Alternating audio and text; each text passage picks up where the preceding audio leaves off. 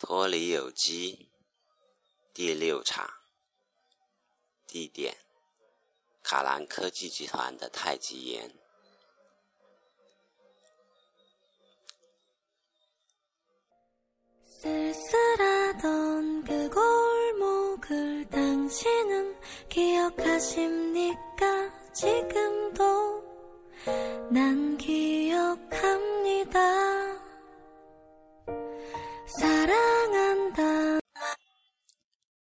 莉迪亚在餐桌前望着窗外的风景，想着她在东篱精神疗养院所度过的时光，只是发笑。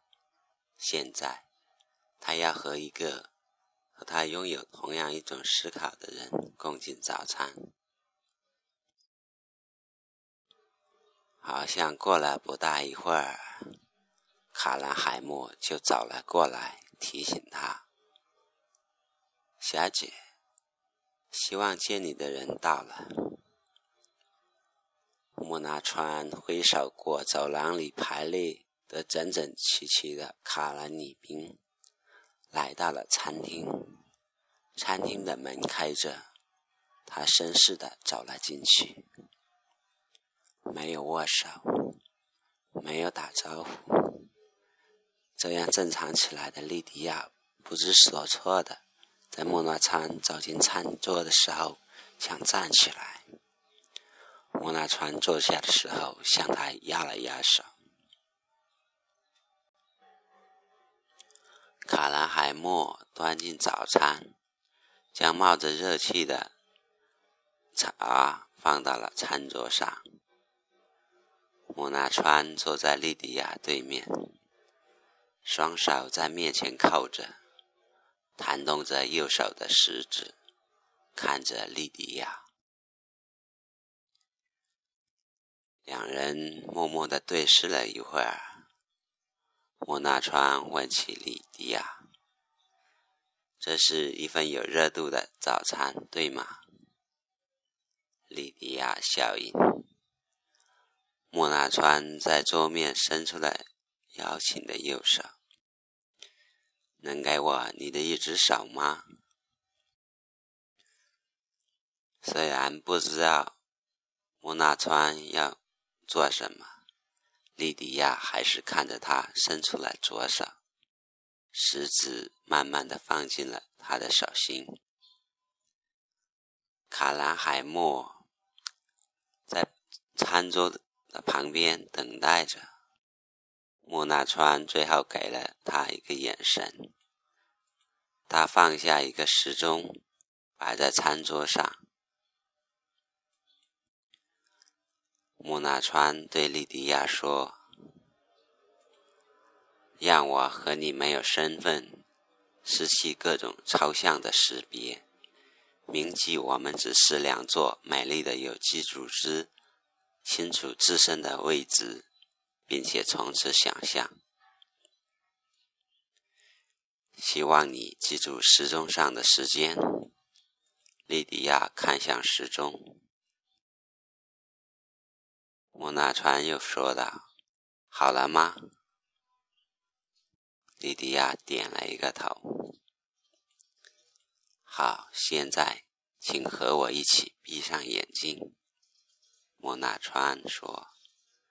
两个人在热气腾腾的早餐面前，手触着手，闭上了眼睛。木椅。如果存在感只是物质与物质之间的感应，那么我们会本质的了解梦，并且去使用梦。虚拟空间。莉迪亚感觉没有睁开过眼睛，可是她看已经看见。他的手心被对面的他翻了上来，现在是他食指放在他的手心，而使他静静等待的是他眼神之中将要说出的话。莫纳川说：“正如你所想的，孜孜不倦寻找答案的一个人的周遭，在地球上乃至外太空移动轨迹所组成的地图，这的确是一个难以置信、难以描述的奇迹，很适合不以身份和名字来概念的我们。现在。”跟我说说你的思考吧，莉迪亚小姐。跟我说说你关于一个生命存在的多维地图。莉迪亚看上去感觉兴奋了起来。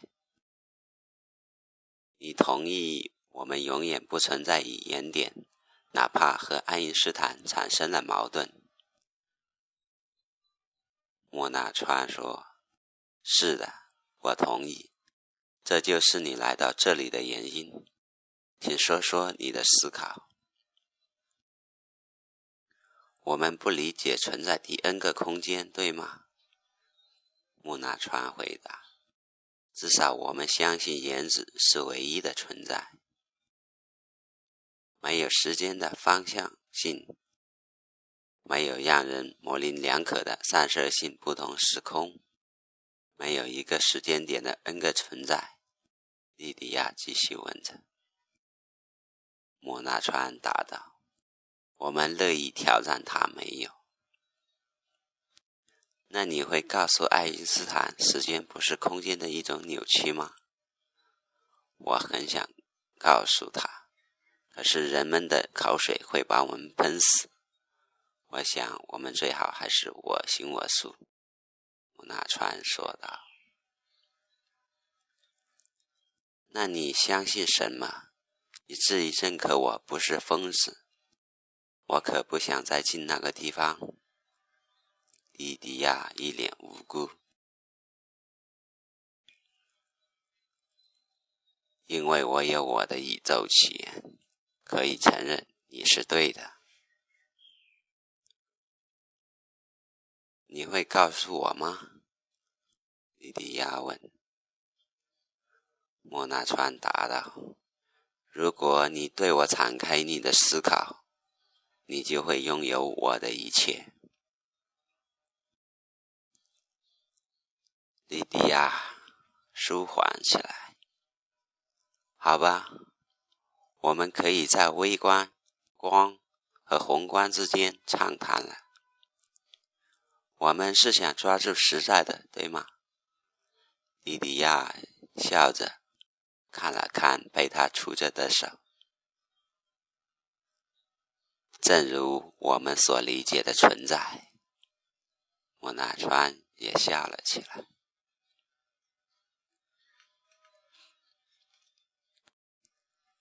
一座美丽的有机组织，一座美丽的有机组织。我们是不用眼睛的。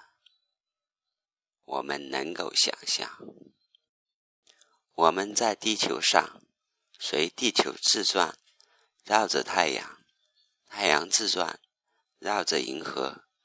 银河的中心在无法捕捉的轨道，以我们曾存在的一个原点来对我们的移动轨迹进行印象表达。我们有四个旋转：地球圈、太阳圈、银河圈。宇宙圈，但所有圈下一个最小时间都将出现在新的轨道。我就是短路在这里。莉迪亚一副晕了的样子，可但还他还是继续说道：“我们需要停留在原点看世界，可是我们做不到。”除非我们逃逸所有引力去存在。如果我们想直线绕到，或者直接到达未来某个时间点，地球可能会出现的地方，这个思考同样适用于指引我们直线到达光年以外的某个星球。也许没有想象中的那么远呢。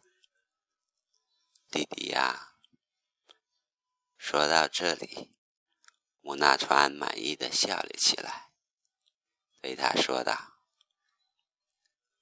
嗯，你说的很对，在有引力存在的地方，我们永远不能做纯正意义的直线运动。你现在已经拥有我所期望的，我将传授你我所知道的创业。”现在，我们先用早餐。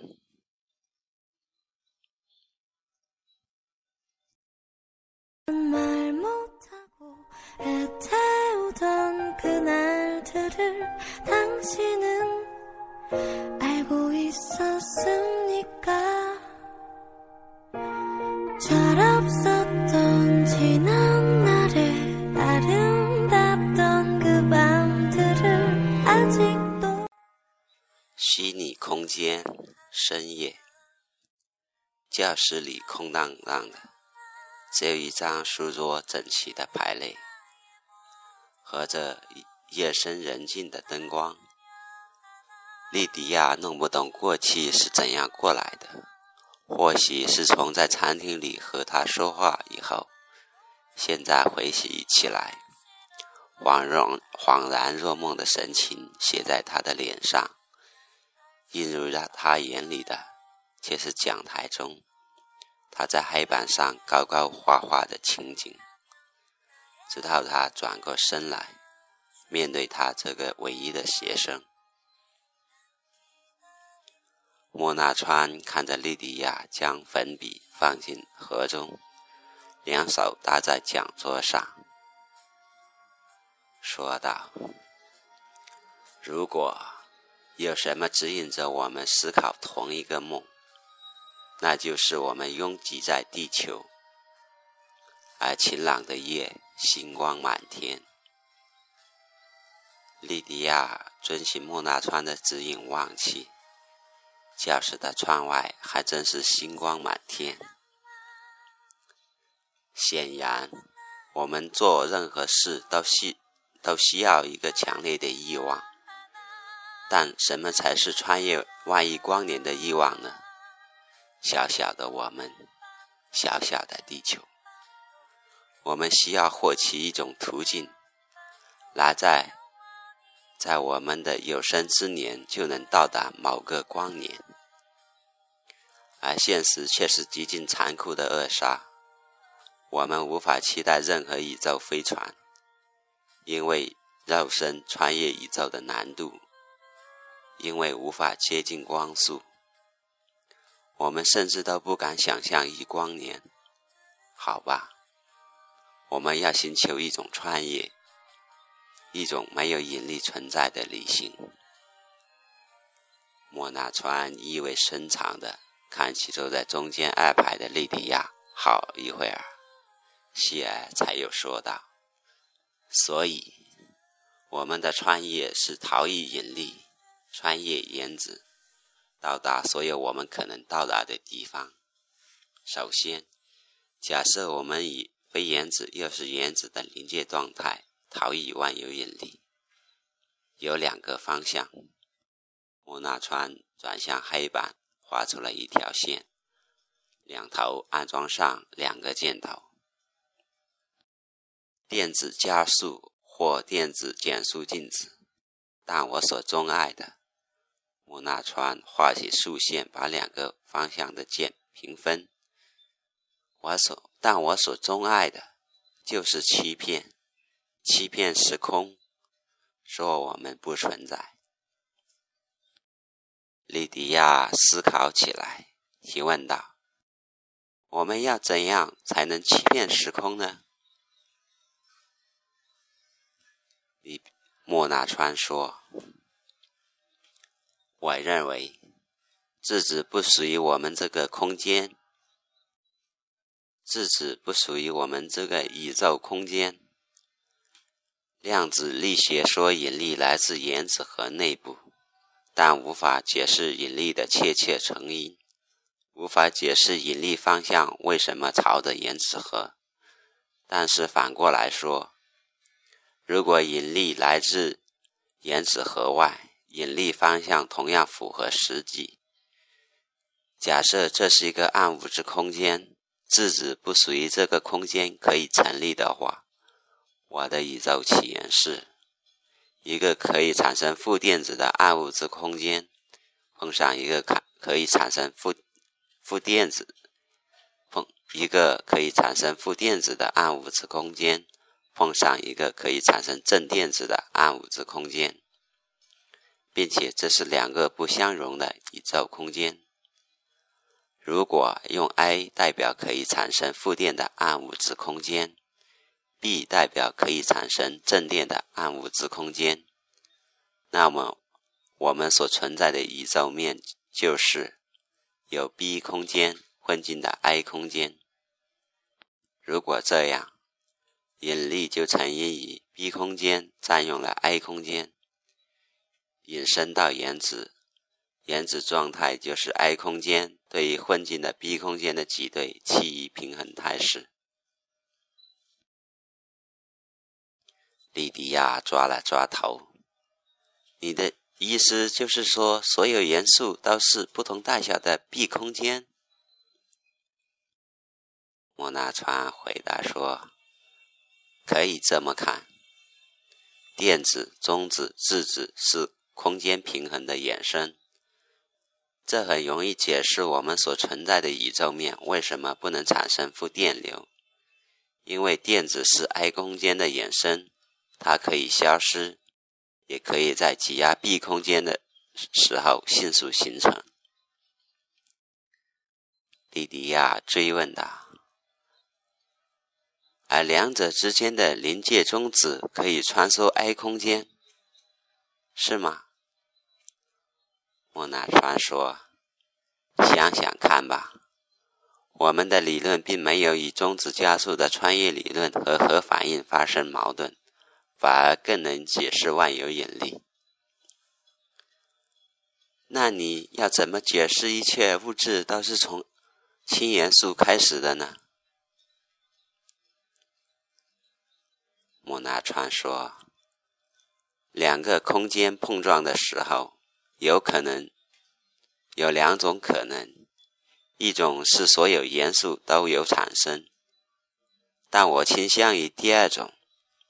新元素是碰撞结果的开始，然后大量的气体元素被 I 空间挤压到一起，形成恒星。气体恒星在核聚变中不断产生重元素，落入恒星内部。直到气体氢元素被核聚变到一定程度，越来越重元素的恒星最终或坍缩，或成为黑洞，或在爱空间的强烈挤兑下爆炸，成为行星。这同样可以解释为什么所有星球都是趋于圆形，包括黑洞。莉迪亚又问道。如果混进的 B 空间无法逃回 B 空间，宇宙守恒，黑洞不是结束，而是 B 空间的真面目，是吗？莫纳川答道：“没有别的理论更能解释黑洞为什么有进有出。非进重元素星球，但有氢元素四面八方喷射出来。”莉迪亚说道：“如此说来，氢元素是受 I 空间挤压最小的，所以在地球上氢气可以飞天，而重元素滚热在地核内。”莫纳川说：“总之，如果引力来自原子核内，无法统一解释恒星的形成、坍缩。”爆炸无法统一解释黑洞，因为我们找不到力的泉源。莉迪亚说：“但是我们怎样证明我们的 A-B 空间理论，以证明引力是 B 空间在 A 空间的存在呢？”莫纳川回答：“那要看 B 空间还在不在 A 空间附近。”如果他们仍然碰撞着，我们就有机会。我们能进入 B 空间里吗？那会不会是质子围绕着电子高速高速运转的世界？那儿会不会是质子围绕着电子高速运转的世界？能不能进入 B 空间很难说。正电的世界，拥有负电流的地方，如果真的是反向的物质衍生，质子肯定是围绕着电子。莫纳川对莉迪亚按了按头，莉迪亚说道：“那会不会使我们的地？”对于我们这个可以衍生负电子的 A 空间，那要进去看一看才知道。如果是 AB 空间，我们将拥有恐怖的力量。事实上，我们已经拥有核弹。所有一切都是 A 空间及对 B 空间的改变。那磁生电是 I 空间被 B 空间搅动了。莉迪亚笑有兴致的问道：“莫那传说，如果磁来自 B 空间，描述为反 A 的结果，反 A 就是反引力吗？所以反 A 无法逃逸 A。”只有欺骗 A，跟他说拥有 B 的我们也完全属于 A 吗？莫纳川笑了起来，说道：“如果我们能跟他这样说，那我们就可以穿越了。看着是时候了。”莫纳川教转向教室门口。海默，请进来。卡兰海默抱着两个装置走进了教室，之后把他们放在木纳川前前面的讲座上，摆好，推到了旁边。看着架势，莉迪亚赶紧问道：“我们真能欺骗爱了？现在？”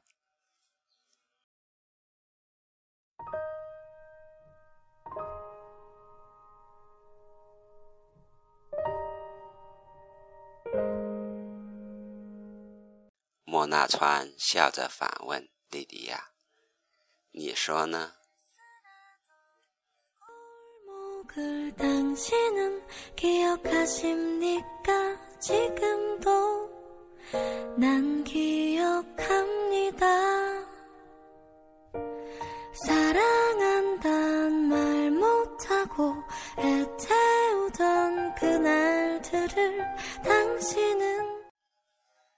感谢所有听众朋友的陪伴，今天的节目就到这里，明天不见不散。